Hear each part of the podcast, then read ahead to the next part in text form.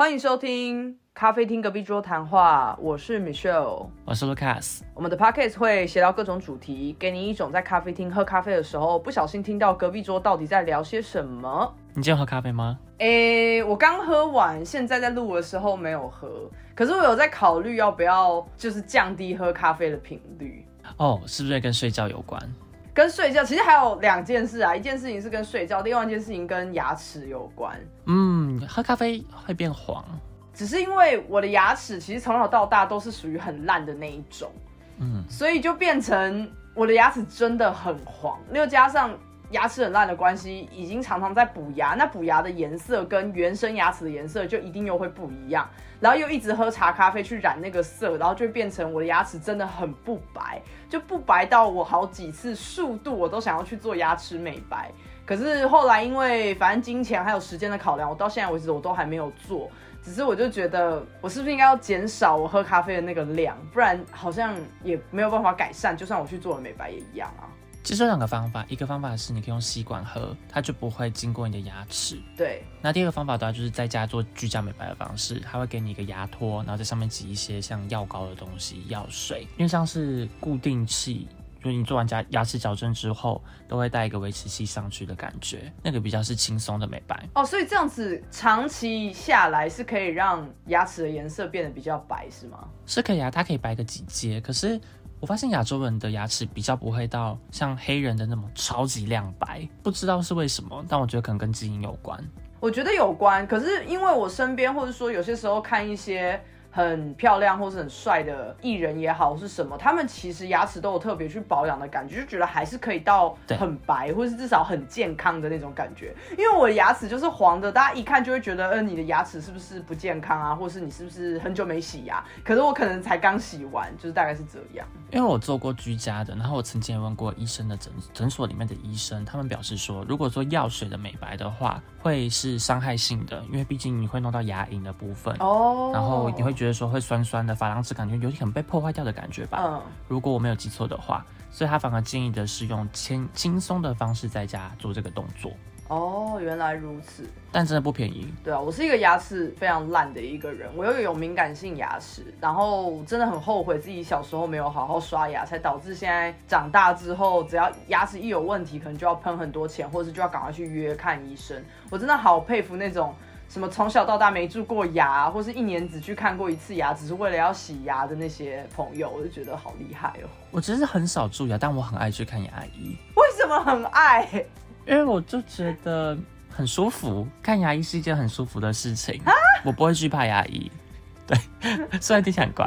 我不懂舒服的点是什么。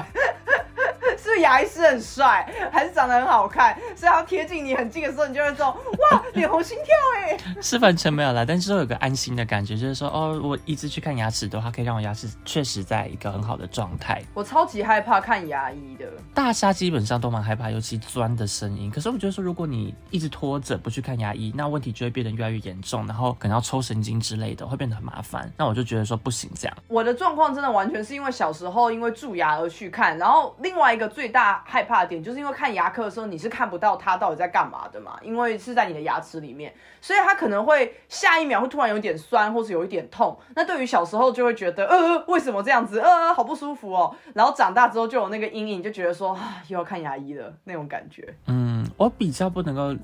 理解的是说，可能哎，这个酸是正常的吗？是怎样的严重性？是蛀牙吗？还是说牙龈露出来了，刷太太太用力呢？不知道为什么突然开始聊牙医，这也不是 这也不是本周主题啦，也没有叶配，不是什么牙膏叶配。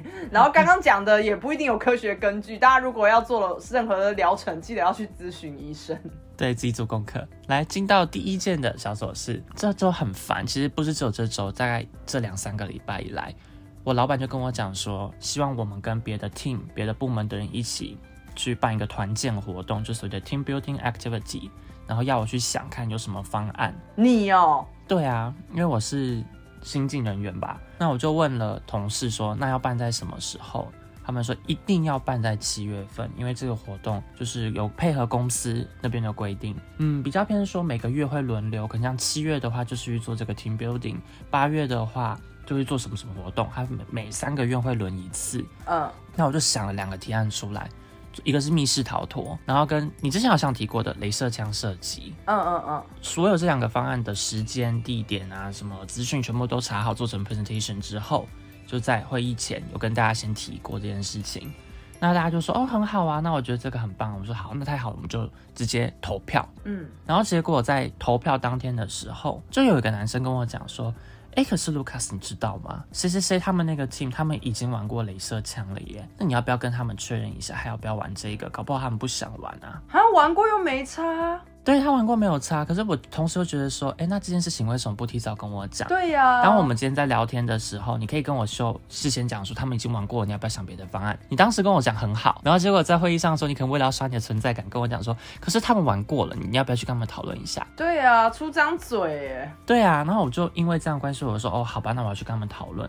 又花了一个礼拜的时间在做讨论这件事情。那对方会讲说，嗯，对了，我们真玩过镭射枪了。那我们这次想要用溜冰，可以吗？我就说 OK，因为对我来讲，我这边只是想说，我只要把这个活动结束掉。你们到底要做什么事情，我无所谓。嗯，我当时时间就排在某个星期五，可是因为他们不行，对方的 team 不行，所以变成下个星期五。然后后来他们又说星期五不行，所以又改成礼拜。二三四中三天选一天，改了好多次，总共改了五次吧，四次五次有，超久。很烦，我就一直要发信跟他们讲说，哦，不好意思，就要改时间，不不好意思，要改时间这样。然后那个女生，对方那个部门的女生，让我觉得很傻眼的是，她就跟我讲说，哦，礼拜三跟礼拜四的人数加起来是一样多的，可是呢，他们某一天的 team 的人成员比较少，她觉得说。他希望是礼拜四，我就说，嗯，可是本来礼拜二你不要的原因，就是因为说我们这边的 team 的人跟你们这边 team 的人就是人数没有对等。例如像总共十五个人好了，那我这边派七个人，他们那边八个人，很平均。但如果今天是六加九，他就觉得说不要，我觉得可以理解。可是后来结果的话是平均的啊，就大概七跟八或八跟八左右。我说那就改在礼拜二吧，你就不要一直在改来改去了。对啊，已经改了五次了，很烦。他就说，可是这个不是理由。就如果假设哪一天人数真的就比较多，那就是这样子啊，就改那一天啊。然后我就跟他说。我们已经做过投票这个活动了，他自己没有在投票前去决定。那你不可以因为投票投票完之后，觉得说你个人不想要哪一天，所以就去拉票，跟他讲说哦，拜托请你们来礼拜四这一天嘛，这样投票就没有意义啊，对吧？是啊，对啊，我就跟他这样讲，他就说哦，可是他们就不理我啊，他们没有投票啊。说投票的时候通常会设定就是你都投你可以的时间，而不是只能选一个时间啊。所以如果他都没有投到那一天，就代表他那天就是不可以啊。没错，就是很结论啊。就是这样子的呀，他就说我很霸道，他就说你这样不行，我就很傻眼，我想到底又怎么了？你才霸道吧？你只是想要全世界都想要你要的那一天，好不好？请问这不叫霸道，这叫什么？然后我照着投票结果，我叫霸道？没错，我叫投票叫我叫民主，你那叫独裁好吗？你到底懂不懂这两个字的意思？因为他个人才想要礼拜四。真的是他个人想要礼拜四，而且这个投票结果就很明显是在二或三，不会是礼拜四啊。然后后来总之呢，我们就说好时间就确定是某一天，因为我忘记，因为这改太多次。嗯。然后呢，在活动当天，礼拜三当天的时候，他就跟我讲说：“哦，卢卡斯，不好意思，我们这活动要取消掉了，因为我们团队这边氛围没有很好，所以就可能就下次再去。”不是团队氛围没有很好才要来参加这些活动，不是吗？我误会了什么吗？这个活动不是要增进大家的感情的吗？其实理论上是，但他们部门之间发生一件事情，然后所以导致于说，老板觉得说不要办了，现在这个时间点不是很适合，所以变成八月或九月，是可以理解。但我就觉得说。哇，花了我那么多的时间，绕来绕去改了五六次的时间，白忙一场。我其实一开始会很惊讶，说只有你一个人的原因是，我记得我以前在台湾工作的时候，如果要办这种比较大型的聚餐，或者是超过十人以上的活动，通常会不止一个人在负责，就两三个人，可能一个负责找场地，然后一个负责联络其他的同仁什么的，就是大家会分工，比较不会像你发生这个状况，就是你到时候白忙，然后浪费的全部都是你个人的时间。所以我很讶异的是，既然只有你一个。人来处理，一来是事情没有很难，因为自己打电话之类或提案。第二个想法是因为如果太多人，像是我跟那个女生一起讨论的时候，他就很麻烦啊。所以有一些事情，我觉得好像两个人、三个人掺入进来的话，并不会让事情更顺利的解决。哦，因为我之前也有被丢去做这个角色，也是因为我最菜。可是当时非常的顺利，就是因为没有啊，我负责决定哪一天，我负责办投票，大家投完决定是哪一天就哪一天，我就讲了我的事情就结束了，这没有什么好合作不合作。他负责找餐厅，找了五间给大家，也是给大家投票，大家投票完是哪一间，好打电话去订，结束了，怎么会有要合作的问题呢？对啊，其实也没有啊，只是因为你那一。边的那位同事，他太想要把所有的事情都照着他想要的方向去走啊，日子也好，可能活动也好，所以就会变成，如果真的要跟他合作的话，会很烦。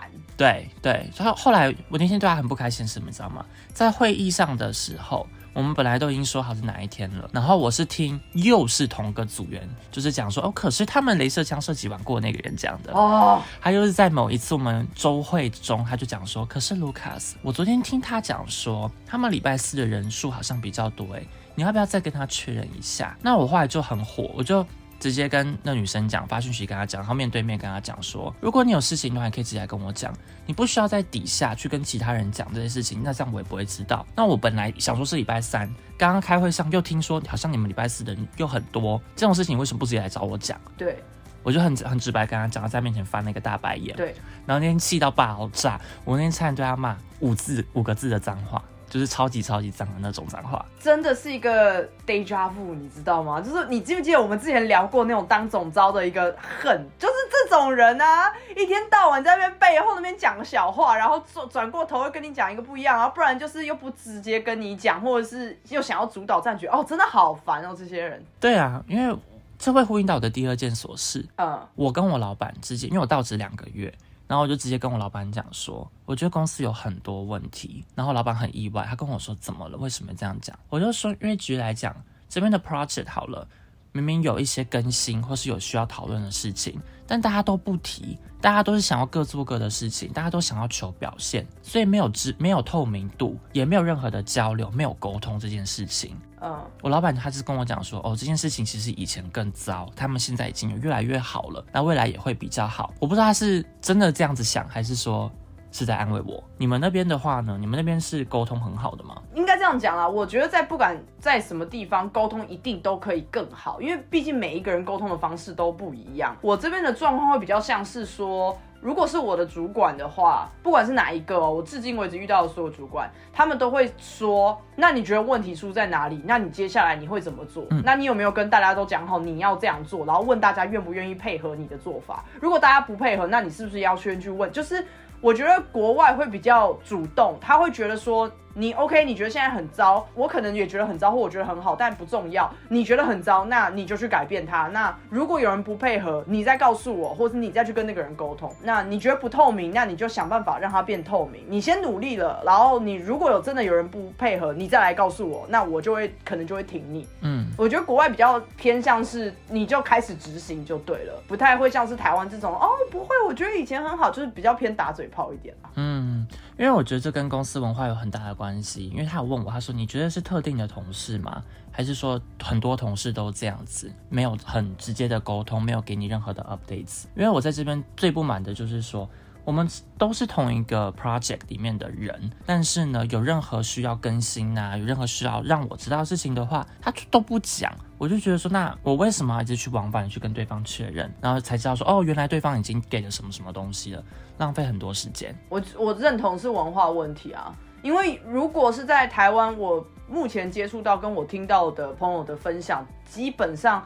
大家也都是比较崇尚于，我就做好原本的事情就好了啊，反正烂也不是只有我一个烂。比方说公司名声很差，也不干我的事；大家沟通不良，也不干我的事。反正就这样啊，我也只能接受。就大家比较被动，他们真的属于被动的状况。然后同时我就问了老板，我就想说，反正我在这边也一段时间了，两个月嘛，嗯，所以就找老板跟他讲说，他到底对我的表现是满意的，嗯，有哪边是需要我可以做得更好的吗？如果有的话，直接跟我讲，因为我的讲话方式也很直白，对。那我跟他讲说，我是有意愿长期待在这间公司，待个好几年，不是只想待个两三年这样子或一两年的。所以我想要知道，我在这边我可以爬多高，我可以走多远，嗯，公司可以给我什么东西，我可以在有机会在一两年内有升职的可能性吗？有做到更多元的工作的可能性吗？他有给我这机会，他跟我讲说，我会给你一些专案让你去做。可是希望你现在呢，还是要先去跟各部门的人打好关系，先知道他们在怎么去运行的，这样的话才有这个可能性升迁的可能性。但是呢，我也没办法直接跟你保证说，我明年就会给你升职，这并不是公务员。他这样跟我讲，是是，他就说我们这边的话就是一个位置一个坑，你必须要有人走掉。这个空缺开出来了才有可能性，所以这一切都是需要机运的，或者说组织的重整。等一下，他前面说我们不是公务人员，可是他后面讲的这个很公务人员啊。嗯，但组织重整的部分的话是每个公司都会有的状况，因为我也问了 HR，我就问他们说，我现在做 PMO 的角色，但我想知道是公司有没有可能性。在 PM 的部分放更多一些些，让我可以主导更多的专案。那 HR 昨天也回应我，跟我讲说，目前是没有这个可能性，除非我们公司变得越来越大。哦，可以理解了。我其实这个礼拜也有跟我的主管算是谈话嘛，因为我这边的状况是每两个礼拜就固定会跟主管谈话一次。然后我这个礼拜我跟我主管谈。那我主管也有问我说，哎，那你现在到了我我这边新的一个部门，你的感想是什么？然后我就很直白的跟他说，其实我刚加入的第二个礼拜，我其实在早上的时候。我有感受到自己一无是处，然后他有点惊讶，他说怎么了？我就说哦，因为当时就是刚好当天请假的人有点多，然后我又是新人，就碰到一个很突发的状况，然后因为我的个性就会想要赶快去解决或是厘清状况，可是因为太多人请假了，所以导致我那一天我找不到人问。那如果都没有人给我问，其他人又一直在问我说，所以这个东西状况到底是什么时候？我会觉得我自己没有能力。我说，所以那一天给我一种很不舒服的感觉，因为毕竟我是新人嘛。对。当然我也知道，因为我是新人，所以我不懂很正常。可是因为那就是一个责任心，跟你你很想快速的知道问题在哪里，然后但是你却无从下手的那种无力感。所以我就跟我主管说，当天有发生那件事情，然后让我上班起来没有那么快乐。可是过几个礼拜以后，我就觉得慢慢慢慢的知道自己的定位跟可以做什么，所以现在有越来越好。但当时那一天我真的很不舒服。然后我主管就跟我说：“哎，那你怎么当天没有来问我？因为如果你说很多人请假，那我没有请假，啊你应该可以来问我。”然后我就跟他说：“哦，其实我有问你啊，只是你也没有给我正确的答案。”然后我主管就说。哦，我当时回了你什么？我说哦，我当时其实我知道我一定要问你，但是因为我觉得主管是最后一道防线，是因为当天发生的那个问题很细节，所以我觉得主管一定不会知道。但我真的无计可施了，我就问他。那我问他以后的结论是什么呢？我主管竟然回我说，嗯，你说很多人今天请假是不是？可是这个问题有点棘手，那你要不要发讯息去问那些请假的人？然后我就说，可是他们就是请假，我就是不想发讯息啊。他就说没有，你就问嘛，反正对方不回也没关系啊。重点是你现在很焦虑，你找不到人问嘛。然后他的执着点是在于说，没关系，你就问，你不要害怕问。他觉得我是害怕问问题。然后我我然后我就说，你当时这样跟我讲。他就说：“那你后来有问吗？”我说：“你是我主管，你叫我问，我当然有问啊。但是我只是告诉你，我当时听到这个答案的时候，我是对你不是很开心啊。我就说，因为我会觉得对方就是休假，我就不应该问他吧。我就说，可是没关系，就是我觉得反正就像我主管讲的也没有错嘛，问了也不会损失，对方也还是可以决定他回不回。因为如果对方不回，就不回啊，就是至少国外的文化还不会觉得说你怎么可以不回，就是没有这么过分，就是发个讯息而已啊，又不是打电话。对，发个讯息不够不痛不痒吧，所以我就觉得说 OK 好，那我愿意做到那一步。然后我主管就跟我说 OK 好，他就说没有关系，因为反正我们也都还在磨合阶段。那后来第二个部分，我就跟他在讨论说，我接下来今年的就是下半年的年度目标要是什么？嗯嗯嗯。那我自己是有非常明确的列出我想要改正的部分，还有我希望。望他能帮我的部分，然后他自己看了以后，他是觉得很满意的，因为我列的很怎么讲，很具体吗？我有直接列出一个，比方说我的客户跟我提出要求，那我已经很明显的知道。这个要求做不到的时候，我应该要明确的跟他说，这个要求做不到，但我能做到的是什么什么什么，你可以接受吗？就是这件事情在客观角度来听起来，哦，我刚讲的好像很轻松，可是实际上当客户坐在我面前的时候，他跟我要求这些的时候，我自己是有那个难关，我没有办法明确的拒绝别人的，我可能会说，嗯，这个我们可能有难度。但其实这句话以亚洲的脉络来讲，可能台湾人就已经知道说你在拒绝了。可是欧洲洲的人会觉得说有难度，但你可以试试看吗？因为欧洲人是你一定要跟他说，我就是做不到，不然他们是一直会觉得你还有可能还有机会，他们会在变本加厉的一直在要求的。所以我就很明确的列出像是这样子的目标，我说我接下来要改善我跟 stakeholders 的沟通，我要明确的拒绝，甚至是如果有坏消息发生，比方说什么什么东西坏掉了，我要在第一时间就勇敢的打电话过去跟我的客户说这个东西坏掉了，但是我们现在正在修，就是我自己是很害怕去报。就是因为我是报喜不报忧的人，我非常害怕去直接面对。我会觉得说，哇，这东西坏掉了，那我看我能不能在三个小时之内修好，这样我就不用跟客户回报。可是实际上这件事情可能会出事，是因为假设客户在这三个小时之内发现这东西坏掉，他会生气。为什么你不跟他讲？嗯，我自己就是我列了非常多这种很琐碎，但是我觉得我可以改善我沟通能力的呃一些改善点吧。然后我主管就很满意，就说 OK，他觉得他觉得我非常的准备好，然后他觉得我都可以做到，他很期待年底的时候，就是他可以跟我说一声你做的很棒，这样。嗯嗯嗯。可以的啦，我相信你可以。你毕竟也有很多的经验，而且你在别的部门待过，你更能够看清楚你们公司有什么问题。可是其实我觉得心理那一关真的蛮大的，我真的觉得是因为小时候的教育影响吧，就是真的让我现在要拒绝别人，或是现在要讲出大实话的时候，不知道为什么就是讲不出来，我觉得好难哦。我真的真的在练习，这是的确需要练习的，但可能跟个性也有关，因为我讲话比较偏直接。刚好有另外一个案子也是这样，叫做 Mystery Shopping，中文叫。神秘客拜访，但其实它根本并不是我们认知中这种神秘客。一般 mystery shopping 都要指的是说，我开了一间店好了，我是一个米其林的一间餐厅，那我想要知道说，我的这间餐厅到底是不是给全部的员工，呃，给全部的客人都是提供很好的服务？那我就会假装是这个顾客去试吃东西，然后再给个评分。但我们公司的神秘客拜访呢，是我要去做五万件一个 spare parts 的。嗯，跟预算有关的一个 project，要去看怎么如何帮公司更省钱。那什么东西？那叫做。备件，因为我们是卖车子的嘛，那我们车子里面有很多很多件，可能像是刹车杆啊，或者什么什么杆子，我也不知道，反正就车子里面全部的零件、零组件那种。那客人会有时要换，嗯，我就听说大概有五万件，所以我听到这个 project 的时候，我就问一下我的给我这个 project 的主管，我就跟他说，因为我想把它挡掉，我就跟他说，你叫我做这个 project，我是很有兴趣，可是那你要给我们多少的时间？你要给多少的预算让我去做这件事情？那你的 work scope 是什么？你的 definition of done 又是什么？你的完成的定义是什么？你希望可交付的东西是什么？你的期待是什么？我就问了他一堆问题，因为我想把它挡下来，先要让他有给我足够多的资讯，我才能评估这个 project 的一个可能性嘛，它的风险是什么嘛？结果呢，他就是讲的也很模糊，他就说哦，因为我也是很新的，我才这边来两三个月，所以根据之前的案子的话呢，嗯，我们希望可以达到一个很公司的双赢，公司跟客户的双那很多问题他就都没有回答到。那后来呢，在那场会议中。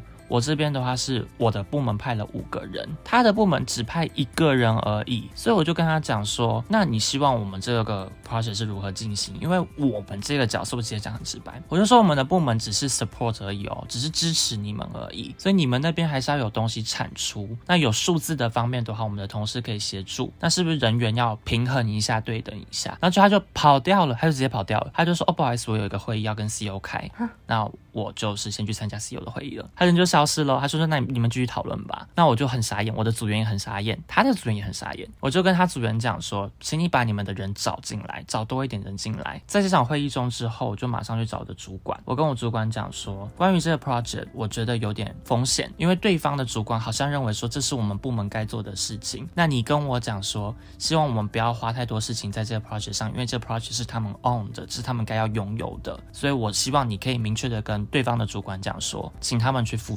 然后老板他也很直白的讲说，好，我会去跟他说，谢谢你。我是没有办法讲的那么直接，因为有些时候我我不知道是不是默契问题嘛，因为有些时候我都觉得不是我应该要负责的事情，但是我跟我主管讲完以后，他就会展现出一副，对，这的确不应该是我们主要负责的，但是对方其实很需要你的帮助，所以你可不可以帮忙介入一下呢？这可以帮忙，但是还是要有人主导啊。没有他的帮忙就是只叫我主导啊。他的意思是说，听起来你已经分析的很透彻了，那你就主导吧。然后我想说，不是吧？那如果假设这件事情没有到很好的走向，那最后甚至被批评的话，你主管会为你负责吗？没有，国外的文化是不可能接受批评的。就国外，你如果做到批评这件事情的话，批评的那个人就直接掰了。国外的文化只会说我们下次怎么做可以更好，所以不太会有主管要为员工背锅这件事情。嗯嗯，就是我觉得这真的是很文化的问题。我觉得欧洲文化他们比较崇尚前面讲的嘛，他们会觉得你就先去做做看，反正做失败了没关系，下次再加油。可是我就会觉得说，我明明就知道我在做的一个很失败的东西，为什么我要继续做？对对对，我同意你。就我有些时候是陷入这个这个冲击，然后我就会觉得哈。你都已经觉得会失败了，可是你又不可能跟你的主管说这个专案会失败，因为有些时候主管就会觉得那是你的假设啊，你没有去印证假设，你怎么会觉得现在就觉得是失败？对，然后我就觉得好挣扎，内心好挣扎，这文化冲击好大哦。我理解你说的耶，因为关于这 project，他也不是第一次，他去年也有做过。然后我就问那个主管，问那个新来的主管说：“那请问上一次失败的原因是什么？”嗯，他回我说：“因为责任归属不清。”那我心里就想说：“那这次责任归属就有清楚了吗？我们也没有很明确定出来呀。”对啊，没有明明确讲说，到底我要做什么事情，你要做什么事情？哎，我是他走了之后嘛，因为他去找 CEO 开会，我很直接跟全部主任讲说：“我觉得这个 project 应该要挡下来，应该会失败哦，因为我们看不到它的成功的可能性。”嗯，然后呢，没有人反驳你，同意啊，他们超。同意的，只是他们讲说不知道怎么跟 CEO 讲而已啊。哦，这个就是文化差异了。因为我可以理解你刚刚会讲出这种话，因为我自己也有讲过这种话。可是我讲出这种话的时候，我大概讲了两三次，然后每一次都被都被定，没有到被骂。可是大家就会就会觉得说，你凭什么定义这件事情会失败？你都还没做哎。嗯。然后我就说，哎，可是之前做过哪个哪个哪个都很像啊，不都失败？他们说，可是失败原因都不一样啊，你要尝试啊，你不尝试怎么知道？那我想说。我觉得可能看部门，因为我老板是 finance 的，嗯，所以如果对于钱的部分，假设要花一个好几百万去做某一件事情的话，然后又一定会失败，他一定会挡下来，他就会说，那这件事情就是把钱丢水沟。我真的觉得要看产品，还有要看。就是你说的要看部门，然后有没有魄力，或是这是不是部门想要的状况，当然不可能一概而论啊。只是因为我这边我自己有些时候真的会拿捏不定，说我到底要怎么样去告诉别人说这件事情是不合理的。因为我的确之前也有发生过，我们极力的把某一个专案推掉。也推的非常非常用力，然后最后也真的被我们推掉了。可是我后来就是隔了大概一年，我才知道说，因为我们组被推掉那个专案的这件事情，导致我们整个组几乎都上黑名单，就是没有到真的黑名单，而是我们推掉之后一年之后有别的组就是承接了那个专案，然后他把它做完。我那个时候我不是年初的时候我没有办法升职嘛，然后我当时跟我的那个主管聊的时候，他是直接拿这个专案拿出来说啊，这个组你们推了两年，然后最后你们也没做出来啊。那我要怎么给你升职？然后我就你下巴要掉下来。我说不是，我们推掉，我们是有原因的。我现在要跟你解释吗？然后可，然后我就说，但是我跟你解释，你是不是又觉得我在找借口呢？他们是用结果来看啦。他唯一只能觉得我们很衰的点是，我们当时可能根本没有预判到这个东西对于整个部门有多重要。所以就算我们推的多么的合情合理，但对于上头的人来讲，我们就是没有做公司觉得非常重点的项目。所以，我们有点像是整个组都因为这件事情被黑，就大家都会提到，就会说，哦，你们组好像也没做事吧？我们说屁啦，我们做超多的。然后他们就说，没有啊，你们那个专案没完成啊，就就是变成永远的污点。可我们推的当下，根本没有人来告诉我们说这件事情对部门有多重要，我们就只是公事公办的跟你提出所有的证据，说这件事情不应该做，因为怎么样？然后我给你看数据，我给你看之前我们做过的东西，我们甚至给了你替代方案，所以我们说我们不做，嗯，然后结果最后我们就这样被黑掉了。超莫名其妙，但代表说其实有时候也是要演戏耶。我只是就觉得说，为什么在这点上面公司这么的不直接？我就觉得说，如果你纯粹只告诉我说这件事情就是很重要，我知道它不符合逻辑，但它很重要，你们一定要做出来。那我觉得我们主播有人就是这么白目的，还说啊没有逻辑你还做？我觉得不会。可是没有人这样告诉我们，那我们就用逻辑做事的话，我们就不会做啊。对啊，对啊。可是你也可以说我们被黑啊，或许有人就是硬要黑我们，就故意不告诉我们有多重要，然后一年以后我们全部人都被黑掉，也 有可能，我不知道。这可能其实也跟斗争有关吧。就是公司内部里面的小斗争。对啊，我自己的结论就是斗争啊。我只能说要不要做，还有讲话能不能直不直接，当然也跟你的主管挺不挺你啊，或是跟你们做的事情都有关系了。非常有关。如果你老板不挺你的话，那你在那边做什么事情都没有用。用，就是他就是不听你啊。我只能说，我目前跟我这个新主管的谈话，就是比方说，我刚跟他，甚至跟他抱怨说，我觉得我自己很没用。到我们一起去安排我下半年度的目标，我只能说，目前为止，我对于我新主管是非常有信任感的。有没有到非常？就是这个信任感已经大于前一个，就是那个不给我升职的那个 那个主管的。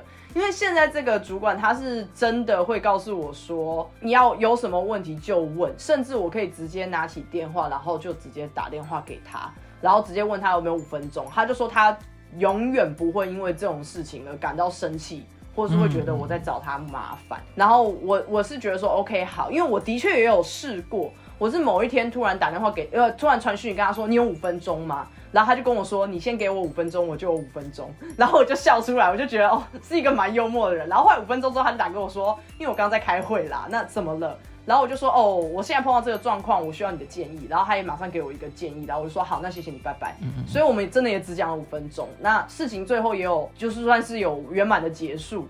所以我算是还在跟他建立自信，或者是跟他建立彼此的信任。但目前为止，我觉得他是有站在我这边，或是他有想要帮助我往前走的，听起来很棒。当然，我是没有跟他提说，哦，那我这样子年底我如果都做到，我可不可以加薪？我是没有再提这个了，因为我自己的心态会觉得，我已经不 care 加不加薪这件事。我不是说我不在乎钱，大家都很希望被加薪，只是我觉得我的得失心去年真的太重，然后导致我上半年的状况太糟糕。我现在就会有一种。没关系，反正你不加我，我觉得我该被加，然后你们没加我的话，我就自己离开就对了。我我已经抱的是这种心态了。是啦，这样也比较健康一些些。但听起来你老板跟我老板很像，因为我也跟他讲说，你有时间吗？大概两分钟到五分钟左右的时间，他会跟我讲说。我总是有时间给你，就是人很好，就信任感有建立起来啦。我觉得也蛮难能可贵，可能也是因为我老板也不是台湾人，你老板就是主管也不是台湾人，可能他们自己知道这件事情对下属的重要性很高。对啊，而且我发现他们很爱员工，就下属主动去找他们，跟他们讲自己的想法是什么，所以我也很能够拿捏我老板。我就跟他讲说，现在看到到底有什么问题，那有哪些解决方式。跟这些问题，它的风险是什么？我发现我老板超爱这种回报方式的。当然呢，老板最喜欢听就是你知道怎么解决。对啊，对啊，就是有时候要去刷一下存在感啊。嗯，很不喜欢这样，但是我发现说只有这样子，我才能够更能够被看见，能够像其他同事一样往上爬。好，这可以带到我下一件事情啊。我要讲的就是呢，我其实长期以来一直受睡眠的困扰。对，我我我觉得可能跟我的。工作非常大的关系，就是我上半年的那些种种状况，我相信听众朋友你们也都听腻了。可是不完全说是直接性关系嘛，因为其实睡不好有很多种可能性，有比方说，嗯，你你的窗帘不够黑啊，或者是你没有运动啊，种种都有可能嘛。我一直找不到最确切的原因，是我就算睡得没有到很好，但我隔天其实上班也好，或是我要干嘛出去玩。我都不会感受到真的很累，我只是很讨厌我睡觉很浅眠这件事情，太容易起床了，所以我就觉得我要改善这件事。我就在上周我去买了褪黑激素，那是要在怎么买？就是像康士美屈臣氏这种地方买吗？在呃欧洲这边，呃有些地方你是可以直接走进药局，你可以直接在架上看到，就像普拿特那样子，直接在架上，然后你就拿了这样。我还刚好还买一送一，所以我就一次买了两罐。目前吃到现在差不多一个礼拜的感想是算是有用，可是。它不会给我一种哇睡好饱哦，神清气爽，就没有到这种程度。可是它可以确保一定程度的睡眠时间，就比方说，它上面是写说。你在睡前一两个小时要吃一颗，反过来讲是你吃完那一颗，你一两个小时之内你就会想睡觉了。所以我就是大部分就是洗完澡出来我就吃一颗，然后再去什么你知道保养啊，嗯，吹吹头发啊这类的。那差不多我就是因为洗澡时间我是蛮固定的，所以睡觉的时间也变得很固定。那我都差不多在十二点到十二点半的时候就会想睡觉了，因为我是差不多十点多去洗澡这样。结果我在吃了以后就会差不多睡到早上七点半。就每一天都是这样子的 schedule，那中间都不会醒来了，中间就不会醒来了。我本来以为它是像安眠药那种程度，就是我以为我会睡到我闹钟响，因为我我闹钟没有定七点半啊，我闹钟是定八点半这一种。嗯，所以其实我第一天吃的时候，我还想说，哦，我怎么又醒了？所以我醒来的时候其实有点小不爽。可是后来好几天以后就发现。它只能帮助我维持这一个生理时钟，药效没有办法强到说像是安眠药那种，然后就是睡了以后直接醒不来，没有到那种程度。对。可是我觉得至少有养成一个新的生理时钟，然后因为我自己也不想要依赖药物，所以我想说，我可能先吃个可能两三个礼拜，然后我就停掉，然后看看我能不能再维持这个十二点半到七点半的这个时辰。如果可以的话，可能就有改善吗？那你睡前的话，有尽量减少使用手机吗？我跟你讲，大家都跟我说，就是科学也说一定这样就会进入睡眠。我发现我完全不行哎，我睡前一定要划手机，而且我会。滑到眼睛要闭上，然后那个手机要砸到脸以后，我就会马上关灯，手机放旁边，然后睡觉，一秒入睡。因为我真的，我真的有试过，我把手机放旁边，然后我这边看书什么的。可是因为我要睡觉的时间是亚洲起床的时间，所以我的手机会一直跳讯息，对，然后就变成我根本也没有办法好好的看书，我就一直看手机。哦，有人传讯息给我，有人传讯息给我，然后我又放下书回讯息，放下书回讯息。那说这真的没有比较好。当然啦，我知道最好的状况就是你把手机直接关。勿扰，或是直接关机，这样你就可以专心。就对不起，我真的不行，我网络成瘾。好，因为我自己是没有睡眠的困扰了，我只只要躺下去，我很快就可以睡着。然后我现在应该好一阵子了。都是听我朋友讲话，我们在开群通的时候会睡觉，可能开个群通，我躺下去不跟他们讲话五分钟，我就会睡着了。嗯，对啊，即使旁边人在讲话，也都不会吵醒我。哦，我可以理解，有些人是这样，有些人不是都是那种可能开着他听的 podcast，然后听听然后睡觉。对啊，很好睡。我不行哎，因为我真的是听东西，我就会很专心去听，然后 就睡不着了。我如果听新闻，我会很专心听啊，但我不知道怎么听我朋友讲话就好好睡。我觉得每个人的状况真的不一样啊，我只能。说我现在使用褪黑激素的状况还 OK，那我可能之后会尝试在调时差或者是坐飞机的时候吃褪黑激素，这样我就可以睡觉了。最近这些东西都好红，包括什么玛卡也是，你知道玛卡吗？不知道玛卡是什么，我差点以为是马卡龙。不是马，我记得是一个王，然后再一个马。马卡好像是帮助男生让他性能力变得更强的那种。那不就是威尔刚吗？威尔刚是单纯让你身体下半身变硬，但马卡主要是包括一个调节，现在是可以补充你的营养，可能补充像锌啊，嗯，对，还有可能让你的运动表现有爆发力变得更好的话，那就可以吃马卡。一样啦，就是也是寻求专业的医疗人员，就是去问说你到底需不需要服用。其实我之前一直没有买褪黑激素的主要原因也是这个，因为我会觉得说我有必要依赖药物吗？只是为什么最近真的买，是因为哦，真的太烦了，我真的有有几天真的是醒来太多次了，从零我十二点睡觉，我从三点就开始醒，每个小时都醒一次，好痛苦，我真的疯掉。我想说。算了算了算了，我去买来吃好了，我不要再做做那种坚持，反正我不要把它依赖，应该就可以了吧。我有一阵子每四十分钟到一个小时会醒来一次，就是真的一直醒，那那很痛苦。大概如果假设睡八个小时的话。我那个晚上会醒来一个十字，好，那希望你接下来都睡得好，谢谢。呃，这周的话，因为我们有个 town hall meeting，那种 town hall meeting 就全部的人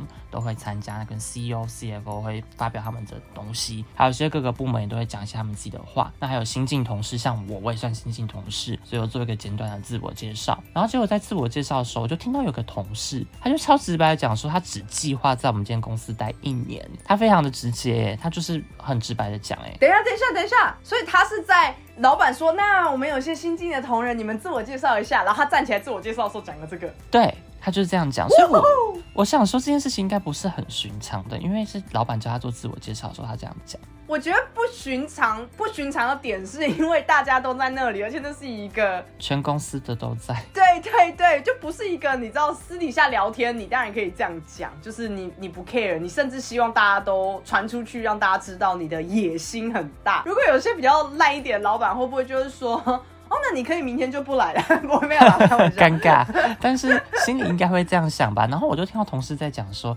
他们真的一开始想说是不是自己听错，嗯，然后就跟大家确认一下，发现说，哎，他真的是这样讲，哎，所以他的就是他的论述是什么？就大家好，我是某某某，那我很高兴加入这边，可是我只计划这边待一年，谢谢大家，就是这样子，没有错。哦天哪，对他讲话平常也是一个很直白的人，但我就觉得说，天啊，这个人他比我还更直白，哎，有点白目了，已经快要到白目，对。对呀，对呀。你知道你那个时候跟我讲这件事情的时候，因为你是传赖给我嘛，然后是文字。我当时我还跟你说，哦，应该还好吧。可是现在听你这样跟我讲，我就觉得说好可怕哦，这有点像是在年度那种尾牙那种盛宴的时候，突然说。今年辛苦了，可是我们业绩真的很差，明年要加油的那种白目，你知道吗？可能这个同事还更白目了些。我其实有在工作的时候也遇过类似的同事，那个等级是他们有在你知道什么员工大会那种全世界都在的场合他讲。我之前遇到的同事是他会就是比方说聊天提到的时候他就会提，可是他不是提说他只会工作一年，他是提说我真的很想要某某某的位置，他没有说人名，但是比方说哦我真的很想要升上经理，假设是这样，嗯，他就会说我其实是想当经理的，但当然啦，因为在国外的分法不会是用这么大的一个抬头，他是什么什么什么的经理，类似像这样，他就会说哦对啊，其实我的目标是我想要先当上那个经理这样子，然后我一开始以为他在开玩笑，是我一开始觉得说，哎，他是不是很信任我，他愿意把他这件事情告诉我，我一开始还这样错觉，你知道吗？我想说，哎，你敢跟我分享你的生涯规划，或是你敢这么大胆的讲出你的目标，我觉得好厉害哦。然后后来隔了一阵子，我发现，哎，不是哎，他是真的会跟每一个人这样讲。就当有人去问他说，哎，那你接下来你有什么计划吗？然后他就会说，哦，我想要当某某某经理。然后你就会觉得，啊，那是很直白的。对，然后他真的算是我人生中目前为止遇过很有野心的人。我所谓很有野心，是他真的不是只是讲这句话而已，他真的把我们公司的职缺网站，只要是经理的那个抬头的，全部都开那个小铃铛，你知道吗？哇，就是变成只要有任何一个部门开这个职缺，他就会直接收到系统的信，说某某部门开了经理职缺，然后他就会去丢，就非常常认真的在做这件事。然后他包括之前我跟他共事的时候，他有一点像是很聪明的在挑专案做。他会去挑什么东西是会被看到的，他才会去做。哦，我们这边也有。那不会被看到的，他不会那么直白，可是他会很技巧性的躲开，或是说，哦，这个东西，可是我手上现在还有这两三个专案，那我我先不接。可是实际上那些新的专案是不太被重视的。那你觉得这样好吗？嗯，我觉得很聪明。我觉得如果你的工作目标就是为了要往上爬的话，他这个做法完全没有错。嗯，可。是我自己觉得偏吃相难看，我自己不会做这件事，所以我会觉得吃相难看。对啊，而且会被大家讲哎。呃，大家会讲，可是坦白讲，他也开放让大家讲啊。因为之前我们的确也酸过他，可他就会说，哦，我就是想当经理啊，这就是让我当上经理的方法啊。不 care，也都没有讲错，而且他没有在背后重伤人，他只是非常积极的去做所有他觉得可以让他升官的方法。我理解。我还听其他的同事们说过，他们有一个会议是很多的主管们会。会一起去开，有一些高阶主管也会去开，然后他在那个会议，他就会很积极的表达他自己所有的主张什么的，然后甚至会说，哎，这次的会议我来主持，我来主持，就为了要让那些高阶主管看到他，然后他有准备。可是，在某一两次开会，可能高阶主管没有办法来开会的时候，那一两次会他就不讲话，整场会议都不讲话，因为他就觉得我没有必要讲啊，反正高阶主管不在，那你们自己开。哦，真的是很看人哎，很现实哎，非常现实，非常势利。可是他目前为止，他的确也已经呃，跟我认识他的时候，他已经往上爬了两阶了。嗯，我理解，就是他已经不在我的部门了，他已经跑了两个部门，但是已经上去两阶了，就是他只差一步就可以到他当初讲的那个职位了，就差一步了。也才三年的时间，他就已经跳了两阶，其实很快，很快。但我之前公司有一个同事，也是他本来也是前助理，就是我现在老板的的助理，然后他也是直接跳两次。那现在变成副理，嗯，他还要持续往上跳变经理，他比我还年轻哦，才二十七岁左右吧。他也是很野心勃勃，然后也被大家讲，因为他也都想要看，想要接这些很容易被看见的 project，对。然后一些简单的东西吧，他就不碰，他就想要往外丢出来，嗯。然后也因为这样的关系，所以我才会跟我老板讲说，那我也想要被看见，嗯，很合理。可是因为他有一件做事情做的不好，就是说他会态度对于底下的人下属就会非常的差。然后对于上面的人的话就完全不一样，就跟你的同事讲有点像的感觉。嗯嗯嗯，坦白讲，我觉得还是那一句老话，这是你自己选择的路。你只要不要在往上爬的过程把人家踩下去，我都觉得你还算是凭实力。所以我其实某种程度上是蛮钦佩。那个同事的，但我也不得不说，我也的确在背后有些时候会有点酸他啦。就是当我跟其他人在讨论说，哎，你不觉得某某员工现在好像很爱现吗？很爱想要让主管看到他，然后我们就会说，哦，他就跟那个就跟那个谁一样啊，我我们就会这样讲啦。可是我还是觉得这是没有错的。如果你的目标终其一生就是我就是要在最短的时间内。爬到最高的位置，或是拿到最多的钱，那的确你应该要这样做啊！你不应该归在那边，然后觉得说有一天一定会有人看到我，就是真的不会。其实他有能力的话，我觉得都没有问题，只怕是说为了想要各种千方百计的被看见，但是都没有把事情做好，所以才会被人家讲话。对对，我觉得你至少要有六七十分的能力，然后你想办法让别人看到你你那六七十分，甚至你把它包装到九十分。当然，我承认那个人的能力也不是我看到的最好的，因为包括他后来离开我们部门之后，他其实留下了很多炸弹。就他其实之前做的专案其实都没有做到非常好，他只是做到一个程度之后，他就大肆宣扬说我做完了，那也可以用，就堪用。但没有到很厉害，所以他走了以后，大家的确对他还是有点怨言。可是对他来说，就是 I don't care 啊，我已经拿到我要的了，我的确高升了啊。炸弹本来就是你们这些人要修，这也是你们的工作之一。是，所以就每个人的选择了。